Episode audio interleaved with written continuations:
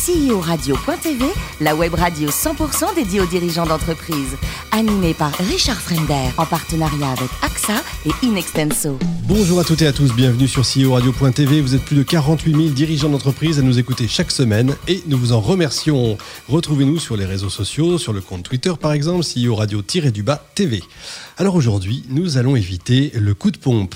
C'est un jeu de mots facile puisque nous recevons Arnaud Brouillon, le CEO de Finsbury Shoes. Bonjour Arnaud. Bonjour. Alors vous êtes né à Saint-Denis, en région parisienne, et alors depuis tout petit, vous rêviez d'être euh, entrepreneur, hein, c'est ça? C'était vraiment effectivement une, euh, un objectif dans, dans, ma vie. Un rêve, un rêve de gosse? Un rêve de gosse, Ouais, tout à vrai. fait. Et comme petit boulot, le samedi, bah, vous avez travaillé comme extra dans une boutique de chaussures chez. Finsbury. Chez Finsbury. Déjà, les moins de 20 ans, euh, cette époque-là. J'avais 17 c'était ans, j'étais extra, incroyable, euh, hein. alors que j'étais encore étudiant, tout à fait. Et à 18 ans, vous signez votre. À 18 ans même, le jour même, je crois, vous signez votre premier CDI, c'est ça En hein effet, le jour de mes 18 ans, je signe mon premier CDI et je décide de m'engager euh, auprès des deux cofondateurs de la marque, modestement, comme euh, j'accepte un job de vendeur. Ouais, ça c'est incroyable. Et rapidement, vous devenez meilleur vendeur, puis manager. Vous êtes un peu l'employé modèle? Oui, bah, j'ai gravi un peu tous les échelons du, du salariat, effectivement. J'ai été formé, j'ai appris le métier du retail, euh, la chaussure. Et puis, ça a été effectivement bah, le début d'une passion, finalement. Et les deux dirigeants euh, fondateurs sont devenus très rapidement mes, mes pères putatifs. Donc, ça a contribué quand même à donner du sens à ce que je faisais. Et donc, oui, jusqu'à l'âge de 25 ans, donc j'ai eu un parcours de salarié où j'étais euh, finalement euh, devenu directeur de, de magasin.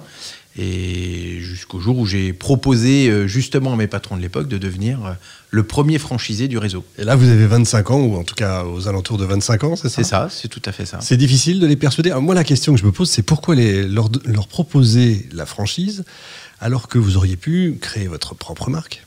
Alors, j'aurais pu faire plein de choses, effectivement, mais bon, il se trouve que euh, j'avais euh, un intérêt particulier pour la chaussure. J'avais développé quand même euh, une expérience. Une expertise, bien sûr. Une expertise, Mhm. euh, un marché que je connaissais bien, et puis surtout, euh, j'étais amoureux de la marque, c'est-à-dire que j'avais une très belle perception de la marque en la vivant au quotidien, Bien sûr. et j'avais détecté au travers de mes expériences de collaborateurs ce- cette magie qui opérait auprès de ses clients. Finalement, entre la marque, il y avait un rapport particulier entre la marque Finsbury et ses clients. Et donc j'avais très envie d'entreprendre. J'adorais la marque Finsbury et je me sentais euh, finalement euh, à l'aise euh, dans cet univers. Donc j'ai, avant d'entreprendre dans un autre univers, j'ai naturellement proposé à mes patrons de l'époque de devenir le premier franchisé de l'enseigne. Ça a été dur de les persuader? Ça n'a pas été simple parce qu'il a fallu que je leur explique ce que c'était déjà, parce que Ouais, c'était pas trop leur ouais. euh, culture et ils y avaient euh, probablement époque, hein. jamais pensé. Ouais. Donc euh, ça les a effectivement un peu surpris. Mais euh, voilà, l'objectif c'était aussi euh, modestement d'essayer de faire mieux ensemble que, que chacun de son côté. Donc ils ont dit oui, et à 35 ans, vous avez sept boutiques qui vous rendent plus gros que les franchiseurs. Oui, Donc alors du coup, ils ont dit oui, bon, pas si facilement que ça, Ouais, mais on n'aurait pas assez de temps pour l'expliquer. Ouais, c'est. Mais effectivement, donc je, je décroche ma première franchise. La première difficulté, À ça- Toulouse, hein, c'est ça euh, alors euh, à Toulouse, effectivement, ça devait être euh, comment le, le, ça devait se faire euh, finalement assez naturellement, sauf Mmh. que j'ai quand même essuyé 11 refus de financement de partenaires bancaires. merci les banques. merci les banques qui refusaient de m'accompagner. Donc j'étais un jeune entrepreneur, j'avais plein d'ambitions, pas mal d'expérience, mais pas de capital et pas de Un petit peu de sous, mais pas assez en fait. Un ça, petit hein. peu de sous, mais Mm. pas suffisamment euh, pour euh, rassurer un banquier. Et puis surtout, euh, moi, j'a- j'arrivais plein d'enthousiasme en parlant d'une franchise, mais qui n'existait pas puisque j'étais le Vous premier du le premier, bien sûr. je dois reconnaître avec un peu de recul et l'expérience que j'ai aujourd'hui que je devais pas être très rassurant pour les banques à l'époque. Alors après, vous réussissez à racheter l'enseigne, les succursales. Aujourd'hui, vous avez 80 boutiques dans le monde. C'est quoi le secret? Alors, euh, bon, c'est vrai que comme vous l'avez dit, euh, de franchisés, finalement, j'ai développé quelques franchises Mmh. et j'ai eu euh, effectivement quelques années plus tard, donc euh, à l'âge de 35 ans, j'ai proposé euh, donc euh, au fondateur de racheter euh, l'enseigne. Donc j'ai racheté la marque et les magasins succursales et, et j'ai réintégré tout ça avec mes propres euh, franchises. Donc euh, et on a effectivement euh, depuis, on, depuis on on a multiplié par par 10 la taille Ouais, du réseau. et aujourd'hui, on est présent dans neuf pays. Donc, et on a des ambitions qui sont à l'international. Donc, maintenant, je suis aux commandes de l'enseigne, bien évidemment. je suis un dirigeant qui est très présent et qui est très investi dans, dans ce projet d'entreprise que je trouve passionnant. J'ai aussi une équipe avec moi aujourd'hui qui voilà que j'ai constituée et qui, me permet bah, d'avoir encore plus d'ambition. Et donc euh, voilà, on va essayer modestement de réitérer notre succès euh, français euh, à l'international. en plus, avec un nom qui est facile à prononcer pour les anglo-saxons. Hein. Bah, C'était peut-être le destin, mais, oui, on a un nom qui est très internationalisable, effectivement. Et, et, bon, voilà, j'ai je, comment un plaisir particulier à, à bah, voilà, comme on l'a fait en France, d'aller essayer de bâtir et de planter des drapeaux euh, à l'international. Mais c'est quoi le secret? Je reviens à ma question quand même, parce qu'à une époque où on achète en Chine, où euh, on va tous sur AliExpress, etc., où on va souvent chercher au moins cher, mmh. au plus simple, euh, Alors, moi, je, je caricature. Oui, non, non, mais c'est vrai ce que vous dites. Je ne suis pas le fondateur. Il y a l'ADN de la marque qui est très fort, qui est, mmh. et qui est une marque qui est née finalement de, de la qualité de son produit. Donc c'est pas ni le marketing ni voilà le sourcing, c'est un produit qui est fabriqué de manière artisanale. La fabrication d'une paire de souliers Finsbury, aujourd'hui, c'est 220 opérations manuelles par chaussure. Mmh. Donc, c'est euh, quand on parle de fabrication artisanale, ça prend tout son sens. Donc, c'est des chaussures qui sont fabriquées euh, dans les règles de l'art, avec les matériaux les plus nobles, des poteries françaises en l'occurrence, euh, une fabrication européenne dans notre cas fabrique en Espagne, au Portugal, en Italie. Et donc, on a des, Comment le design est fait chez nous, bien évidemment, en France. Mais euh, voilà, on a une certaine. On, a on est sur le marché du premium accessible. Donc, mmh. on offre. On a une promesse, la marque fait une promesse à ses clients, c'est de, de créer des, des chaussures, des belles chaussures, des belles collections de chaussures, des souliers confortables, parce que c'est quand même euh, l'essentiel euh, qu'un un client. Voilà.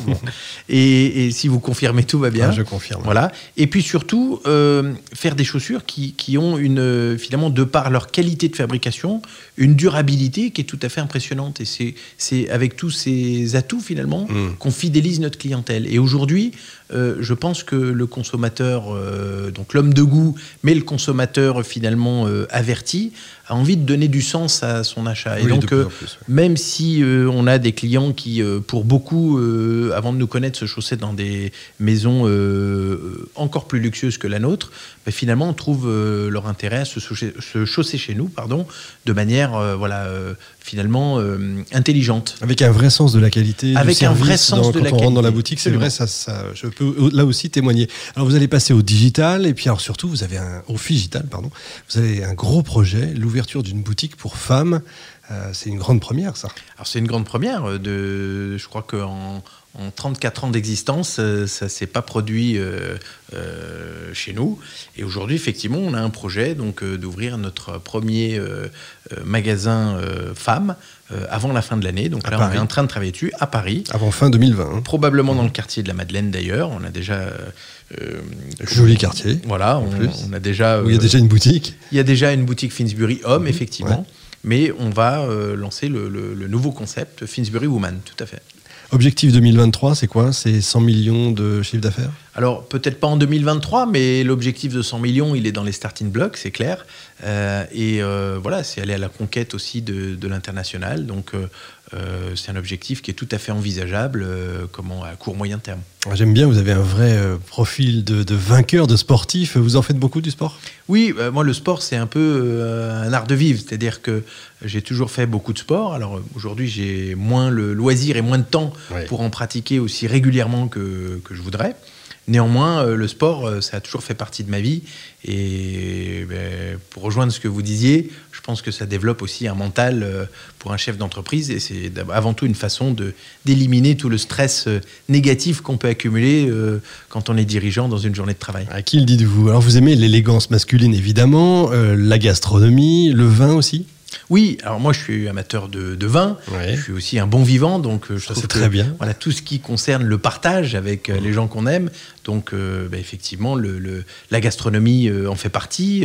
apprécier, déguster un, mm. comment un, bon verre de vin et un grand vin, c'est quelque chose d'assez exceptionnel. Quand il est espagnol surtout. Et alors voilà, moi j'ai effectivement une sensibilité mm. particulière pour les vins espagnols que je connais un petit peu. et que, et que j'apprécie tout particulièrement. Et enfin, l'épicurien que, que, vous êtes euh, aime aussi le, le Maroc. Pourquoi le Maroc? Alors, moi, j'ai la chance aujourd'hui de voyager énormément dans le cadre de, bah de mes oui. fonctions. On a deux magasins au Maroc, donc c'est un pays que je commence à connaître un petit peu.